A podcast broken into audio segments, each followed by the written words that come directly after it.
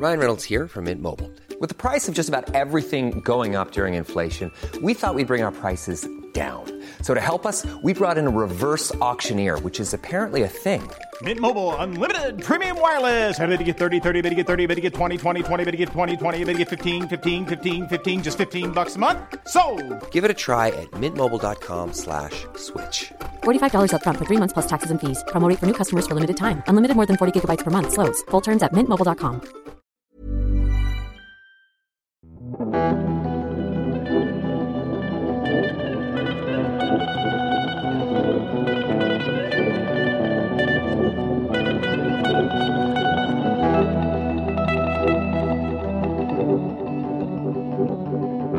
c'est Thomas Rozek. Le 19 novembre 2018, le monde des affaires français, voire international, était ébranlé par une affaire peu banale. En voyant l'un de ses plus puissants représentants, le PDG de Renault, Carlos Ghosn, arrêté par la police japonaise et incarcéré sur fond de soupçons de malversation financière dans le cadre de l'alliance des constructeurs Renault, Nissan et Mitsubishi qu'il présidait également. Outre le fait que c'est toujours étrange de voir les personnages publics glisser brutalement des pages politiques ou économiques aux faits divers, l'affaire est d'autant plus médiatisée qu'elle nous plonge dans les spécificités d'un système judiciaire et policier extrêmement différent d'une autre, celui du Japon, et qu'elle met aussi en scène un patron atypique, franco-libano-brésilien, longtemps présenté comme un vrai génie du business. Sorti de prison après de longues semaines de détention, Gon est désormais assigné à résidence à Tokyo et il se prépare à affronter un procès qui s'annonce retentissant.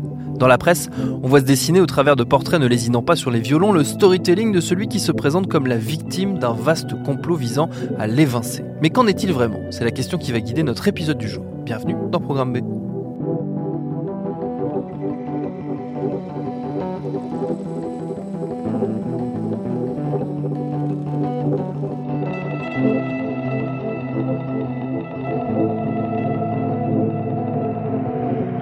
19 novembre 2018, en fin d'après-midi, à l'aéroport de Tokyo Haneda.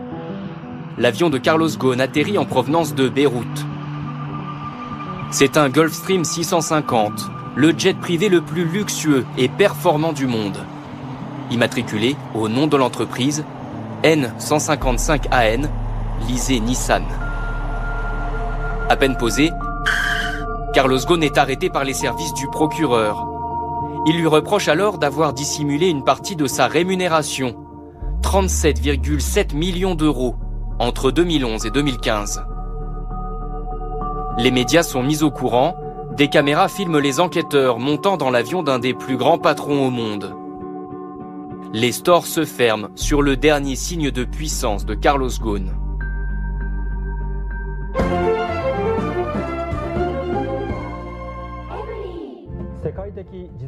Et pour s'y retrouver dans les méandres de cette affaire, autant en parler avec quelqu'un qui la suit depuis le début et la connaît par cœur. En l'occurrence, mon confrère Yann Rousseau, correspondant du journal Les Échos au Japon.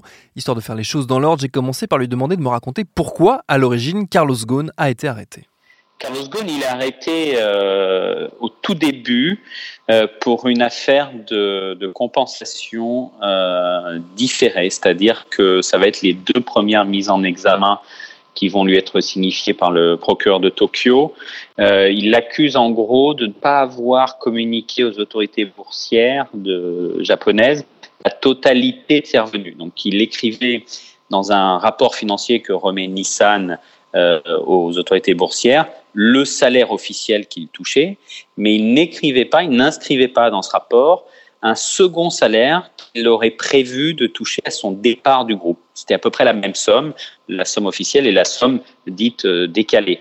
Carlos Ghosn dément euh, complètement ça, euh, mais le procureur dit qu'il a les preuves que sur huit ans, Carlos Ghosn s'était organisé un peu en secret le versement de plus de 70 millions d'euros qu'il n'avait pas touché, mais qu'il aurait touché à son départ de, Nissan. Donc il est mis en examen euh, deux fois sur ce dossier pour deux périodes différentes. Ce sont les deux premières mises en examen.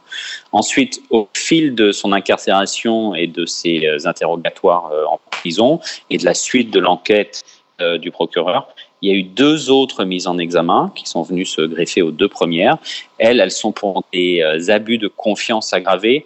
En gros, ça veut dire que le procureur reproche à Carlos Ghosn d'avoir utilisé des fonds de Nissan à des fins privées Et il y a deux volets, à donc il y a deux mises en examen sur ça. La première, ça porte sur un vieux dossier qui date de 2008 à l'époque, Carlos Ghosn a fait des placements euh, un peu risqués, des placements financiers un peu risqués avec une banque japonaise qui s'appelle la Shinsei Bank. Et ces placements financiers qui sont sur du swap de devises, donc Paris sur la baisse ou la montée d'une devise, euh, perdent beaucoup d'argent parce que c'est la crise financière de 2008. Et donc, il est en période de ses, contrats perdent beaucoup d'argent, il a besoin de quelqu'un qui le couvre pour ça, qui lui apporte un collatéral, des garanties pour qu'il puisse euh, maintenir ses positions ouvertes.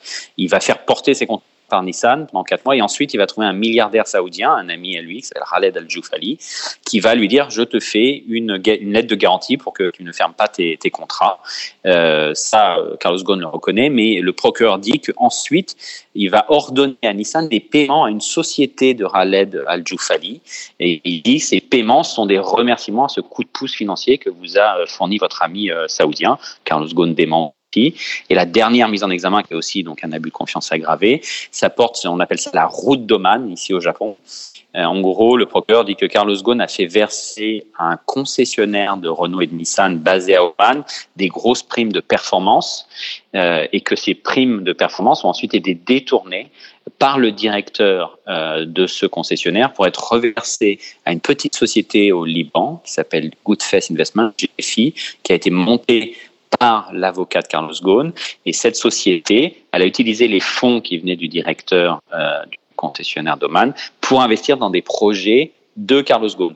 Un fonds euh, d'investissement qu'il a monté avec son fils aux États-Unis pour investir dans les startups et aussi un yacht de luxe que la famille euh, possédait euh, et qui était enregistré aux îles Vierges britanniques. Donc le, le, Carlos Ghosn dément, mais le procureur moi, j'ai la preuve que cet argent des fausses primes était euh, a finalement, euh, après plusieurs sauts entre différentes entités, a fini sur vos, euh, comptes à vous, vos, vos projets privés. Donc je pense que c'est légal. Donc voilà, il y a quatre mises en examen, quatre inculpations au total.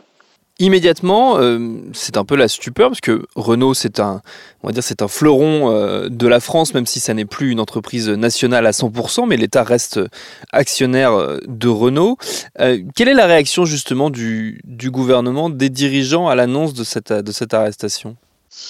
Il y aura une réaction totalement différente entre Tokyo où je vis et Paris où il y a une, une énorme surprise. Alors il y a aussi une énorme surprise euh, au Japon, mais très vite Nissan va communiquer, c'est-à-dire dans les heures qui suivent son arrestation le 19 novembre, donc il y a un an, euh, à minuit, on est tous convoqués, les journalistes, euh, à Yokohama, au siège de l'entreprise, et euh, Hiroto Sakawa, qui est le PDG à l'époque de, Nissan, parce que Carlos Ghosn n'était plus que chairman hein, des entreprises, enfin de, Nissan, il n'était plus PDG.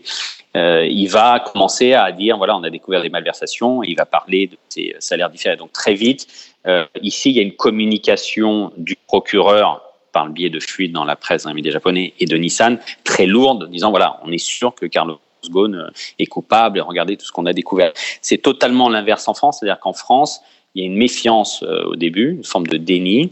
C'est-à-dire que pendant plusieurs semaines, et les autorités politiques et Renault vont dire non, mais attendez, on attend de voir, euh, c'est très étrange, et il y aura du soupçon, c'est-à-dire qu'il y aura l'idée de est-ce qu'il n'a pas été éliminé pour des raisons politiques. Vous savez que c'est une période euh, classique, enfin que euh, ça revenait euh, tous les ans, tous les deux ans. L'idée d'intégrer plus, de manière plus forte Renault et Nissan de manière capitalistique, parce que Nissan est contrôlé par Renault, l'État français contrôle enfin, à 15% de, Renault. Donc il y avait une espèce de, mécano à plusieurs bandes qui se jouaient en permanence. Et l'idée euh, qui était poussée plutôt par les Français, c'était d'arriver un peu à une fusion de Renault et de Nissan, quelque chose de, qui allait durer plus longtemps, et après euh, Carlos Ghosn. Et donc quand Carlos Ghosn tombe, beaucoup de voix en France euh, vont dire c'est une manipulation, une manipulation euh, politico-industrielle pour le faire tomber et l'empêcher de faire ce, grand projet de, rapprochement entre Renault et Nissan. Euh, c'est la thèse qui est toujours défendue aujourd'hui hein, par Carlos Ghosn. Carlos Ghosn, il dit toujours je n'ai rien fait, je suis totalement innocent, et tout ça est un grand complot politico-industriel pour, se débarrasser de moi. Malgré cette euh, ligne de défense, pas mal d'observateurs ont pointé du doigt le fait qu'il est tout de même en France assez peu soutenu. Est-ce que c'est exact encore aujourd'hui? Oui, il est très peu soutenu en France. Carlos Ghosn, il était pas, il était assez peu français, si je puis dire. C'est pas quelqu'un qui avait fait, euh, il a fait l'essentiel de sa carrière euh, à l'international, euh, même s'il a commencé chez Michelin, à Clermont-Ferrand et dans une, usine de, la région. Très vite, il est parti à l'étranger, très jeune. C'était un, surdoué, c'était quelqu'un de, très brillant dans son industrie. il est parti relever Michelin au Brésil. Ensuite, il est parti aux États-Unis pendant plusieurs années. Ensuite, il est entré très brièvement chez Michelin en France, mais il a été ensuite recruté euh, par euh, Renault. Et Renault l'a euh, l'a envoyé lors du rachat immédiatement de Nissan en 99, l'a envoyé au Japon. Et ensuite, il a fait carrière au Japon. Il est repassé chez Renault. Et quelqu'un de global. C'était pas quelqu'un qui était marqué français. C'est pas quelqu'un qui a une qui a des réseaux en France, ni dans les patrons, ni dans les hommes politiques. Et puis il se voyait comme quelqu'un d'international. Il passait plus de temps. Il est, profondément au fond de lui. Il est culturellement très très libanais, même s'il est né au au Brésil et qui parle un, portugais parfait. Donc il est assez global, il s'est jamais identifié à la France et au réseau français. Il n'y a pas cette collusion qu'on a entre en France entre le patronat et les élites politiques et qui attendent des patrons qui viennent les, les saluer, euh, qui viennent à, leur, euh, à leurs fêtes annuelles ou des choses comme ça. Il n'a jamais été là-dedans. Et donc, il n'a pas de réseau de fait en France, ni chez les politiques, euh, ni chez, chez, les, chez les industriels, chez les grands patrons. Et c'est pour ça qu'il y a eu très peu de mobilisation en sa faveur dès son arrestation. Et jusqu'à aujourd'hui, il y a très peu de gens qui sont prêts à monter au créneau pour, pour le défendre. Euh, techniquement, quand on euh, essaye d'interroger quelqu'un 8 euh, heures par jour, y compris le soir, y compris la nuit, et que cette personne refuse de parler sans la présence d'un avocat, puisqu'il n'y a pas d'avocat durant la garde à vue au Japon, eh bien, cela s'appelle une torture. Assez rapidement, on a beaucoup parlé de ces conditions de détention, de la dureté, la longueur de ces gardes à vue, de ces interrogatoires. Est-ce qu'il a bénéficié d'un traitement particulier ou est-ce que c'est tout simplement le public français, en l'occurrence, qui découvre la réalité du système judiciaire et pénal japonais qui est beaucoup plus dur que le système français? Il a subi exactement la même chose qu'un voleur de pommes dans un supermarché japonais il a subi euh, même, alors ça va choquer, mais il a subi moins que des personnalités japonaises dans d'autres affaires de white collar crimes, donc de crimes financiers. Euh, J'ai rencontré récemment la fille d'un ancien euh, comptable, de, pas le directeur financier, mais un de ses adjoints de chez Olympus. Vous savez, Olympus, la marque euh, d'appareils photo, de verre, euh, voilà, et de produits médicaux. Euh, son père, à elle, a fait 866 jours de détention préventive avant son procès. Carlos Ghosn, il a fait 130 jours. Donc, euh, il y a un palmarès des temps euh, de détention préventive au Japon. Et Carlos Ghosn, avec 130 jours, il n'est qu'en 11e ou 12e position dans ce genre de crime. Dans ce, pas, on n'est pas en crime de sang, mais quand on est en affaire euh, ou de corruption ou de, ou de détournement ou d'abus de bien de confiance ou de choses comme ça. Donc, Carlos Ghosn, il n'a pas du tout subi quelque chose de plus que des cadres japonais. Euh, les conditions sont vues comme moralement très difficiles par les Français, c'est vrai. Euh, son quotidien a été très réglementé. Il y a une espèce de silence permanent parce que vous vous levez à 7 heures, vous vous couchez à 21 heures et tout ce temps-là, vous ne parlez pas. Euh, vous êtes censé être assis dans un coin de votre petite cellule. C'est des cellules, donc je l'ai visité, moi, la cellule, c'est des cellules de 6,46 mètres carrés, trois tatamis au sol, un futon roulé dans un coin. Euh, vous avez une petite toilette sur votre gauche au fond de la, cellule. Sur la droite, il y a un petit évier. Euh, il y a une fenêtre, mais qui donne sur rien, qui donne sur une coursive. Donc, vous pouvez pas voir dehors. Enfin, vous voyez s'il fait jour ou nuit, mais vous pouvez rien distinguer des vitres mat. Euh, et votre quotidien, c'est rester assis, attendre que ça se passe. Euh, vous avez le droit à 30 minutes sur le toit, euh, dans une autre petite cellule de la même taille, mais où là, vous pouvez faire des étirements. Dans la cellule, vous n'êtes pas censé faire des étirements, vous n'êtes pas censé vous lever, ou alors vous faites réprimander par, par les gardiens. Donc, vous restez assis dans un coin, vous lisez, vous écrivez si vous voulez, mais c'est tout. Et ensuite, vous avez des parloirs. Donc, Carlos Ghosn, il a eu euh, des parloirs qu'au bout d'un certain moment, des parloirs privés, mais il a toujours eu la, protection consulaire. C'est-à-dire qu'il avait les trois euh, diplomates des trois pays euh, dont il détient des passeports qui venaient le voir régulièrement pour qu'il ne soit jamais seul les jours de semaine. Les week-ends, il n'avait pas ça. Et ensuite, il a pu avoir des proches et des amis. C'est à ce moment-là, alors moi, j'y suis allé en tant que journaliste. Je lui avais écrit pour lui demander d'aller le voir au parloir, parce que je le connaissais avant. Et je l'ai vu euh, en janvier, quand il a pu avoir des parloirs autres que ses avocats et la protection consulaire. Donc, je l'avais vu à ce moment-là en prison. Euh, mais donc, c'est très dur. Oui, moralement, c'est très dur. Euh, je ne sais pas si vous avez visité d'autres prisons. Moi, j'ai visité des prisons en France. J'avais visité la prison de la santé euh, avant qu'elle ne soit euh, complètement refaite. C'était catastrophique. Enfin, c'était le Moyen Âge. je, là, dans une prison, il n'y a pas de violence dans une prison japonaise. Il y a une violence morale, une oppression morale, parce que c'est très dur d'être seul en permanence. Mais vous n'êtes jamais agressé par personne. C'est très propre, c'est très sain. Vous avez des repas complets, ainsi de suite. Alors, il n'y a pas de télé. Vous ne pouvez pas vous abasourdir avec la télé. Il n'y a pas de radio. Il n'y a rien. Euh, donc il faut euh, globalement ils lisent, c'est ça qu'ils font toute la journée, ils écrivent, pardon, et puis ils vont voir euh, leurs équipes de, de, défense. Donc moralement ça peut être dur, mais ce qu'il a, ce qu'il a vécu, c'est exactement ce que vivent tous les autres Japonais. Le monsieur dont je vous parlais de chez Olympus, il n'a pas eu le droit pendant 866 jours à parler lui à sa famille ou à ses proches ou à ses amis. Personne, rien. Il n'avait aucune visite. C'était juste les interrogatoires par le procureur et des briefs avec les avocats, parce que un système japonais, vous n'êtes pas avec votre avocat quand vous êtes interrogé par le procureur, comme c'était le cas avant en France, avant, la réforme. Il s'agit d'un complot. Il ne s'agit pas de cupidité ou de dictature, mais d'un complot. C'est une conspiration. Littéralement un coup de poignard dans le dos. Des noms, vous les connaissez. On parle de gens qui ont joué un jeu malsain. Vous, vous l'avez rencontré, vous le disiez, en, janvier. Dans quel état d'esprit il est? Il prépare déjà sa défense, il organise déjà ce, on va dire, le, récit qui est le sien pour sa défense autour justement de, du complot, de la machination, euh, notamment d'Hiroto Saikawa, euh, le, PDG de Nissan. C'est déjà ça sa, sa, ligne de conduite, on va dire, en janvier?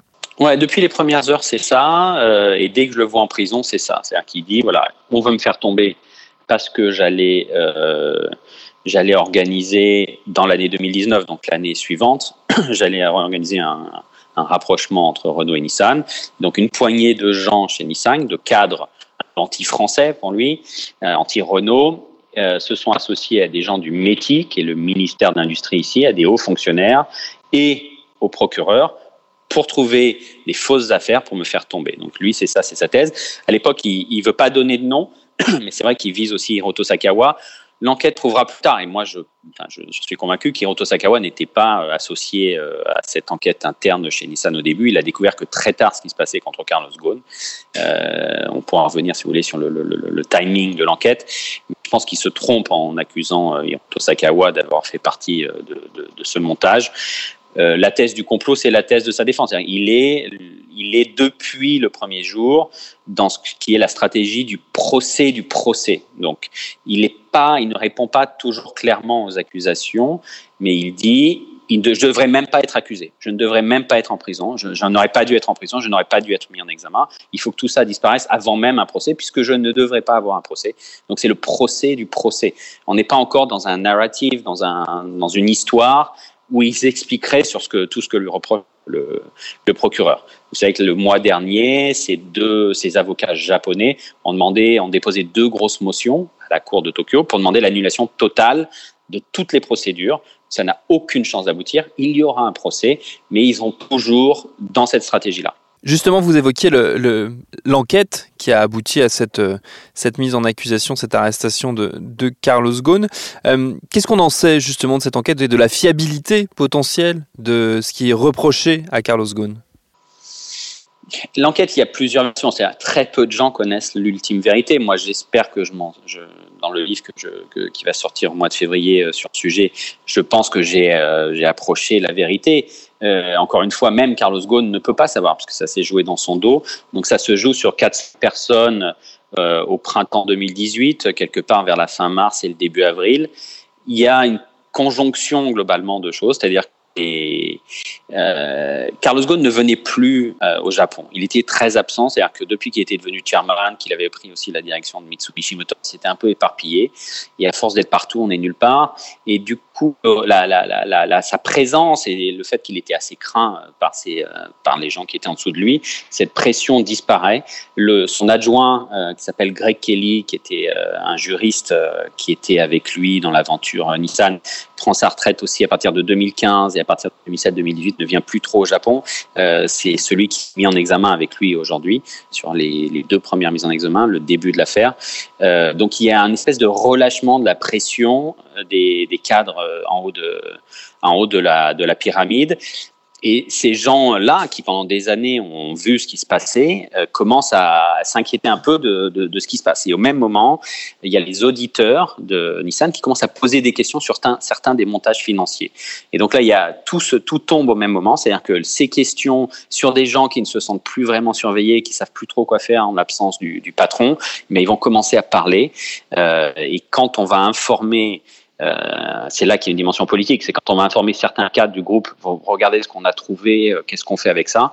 Ces cadres-là, euh, au moins deux, vont dire bon, ben, il faut qu'on le signale à la justice. C'est trop pour nous, on peut pas le, on peut pas le garder pour nous. Il y a un vrai, il y a probablement une illégalité. Signalons-le à la justice. Donc le moment où ces cadres de Nissan en gros, c'est Kawaguchi-san, enfin, c'est un nom qui revient souvent, qui était le numéro 3 ou 4 de, que du groupe, qui d'ailleurs en a été euh, remercié euh, récemment.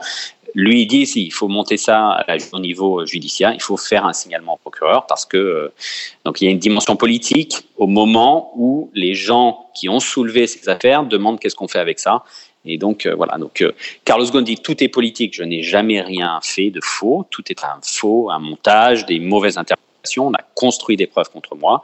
Euh, l'autre thèse, c'est de dire qu'il y a eu des malversations, il y a eu des irrégularités, et qu'il y a un moment où on dit, eh bien, on va les dévoiler et ça va nous débarrasser de Carlos Ghosn. Donc, euh, on est dans deux.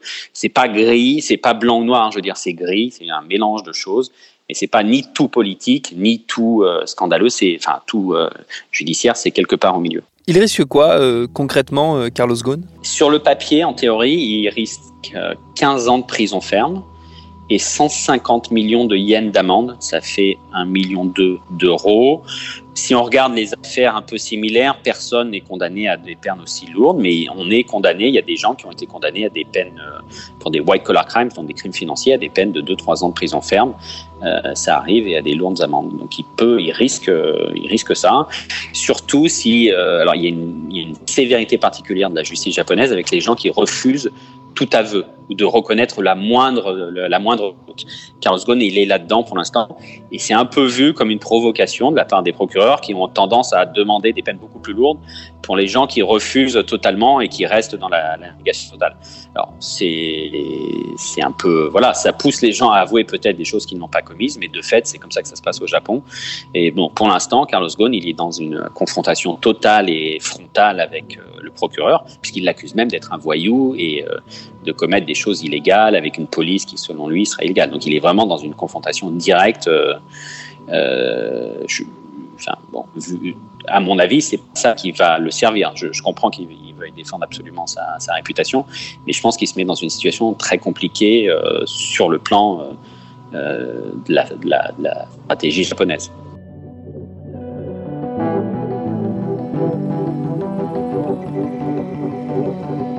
Et parmi les quelques soutiens que compte encore Carlos Ghosn en France, outre ses proches, on trouve une trentaine de députés et de sénateurs, majoritairement issus des Républicains, qui ont tout récemment signé une tribune pour qu'il soit jugé en France, une idée rejetée immédiatement par le ministre de l'économie qui se refuse à toute ingérence. Merci à Yann Rousseau pour ses réponses. Programme B, c'est un podcast de Binge Audio préparé par Lauren Bess, réalisé par Vincent Hiver. Abonnez-vous sur votre appli de podcast préféré pour ne manquer aucun de nos épisodes, Facebook et Twitter pour nous parler. Et à demain pour un nouvel épisode.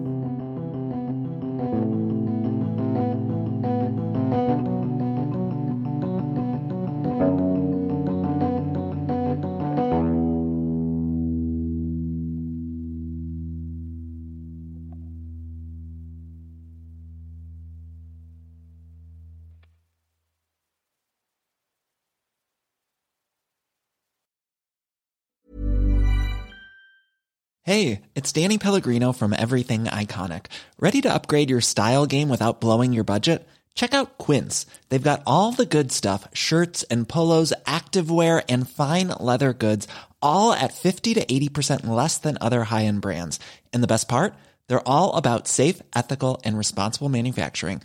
Get that luxury vibe without the luxury price tag. Hit up quince.com slash upgrade for free shipping and 365 day returns on your next order. That's quince.com slash upgrade.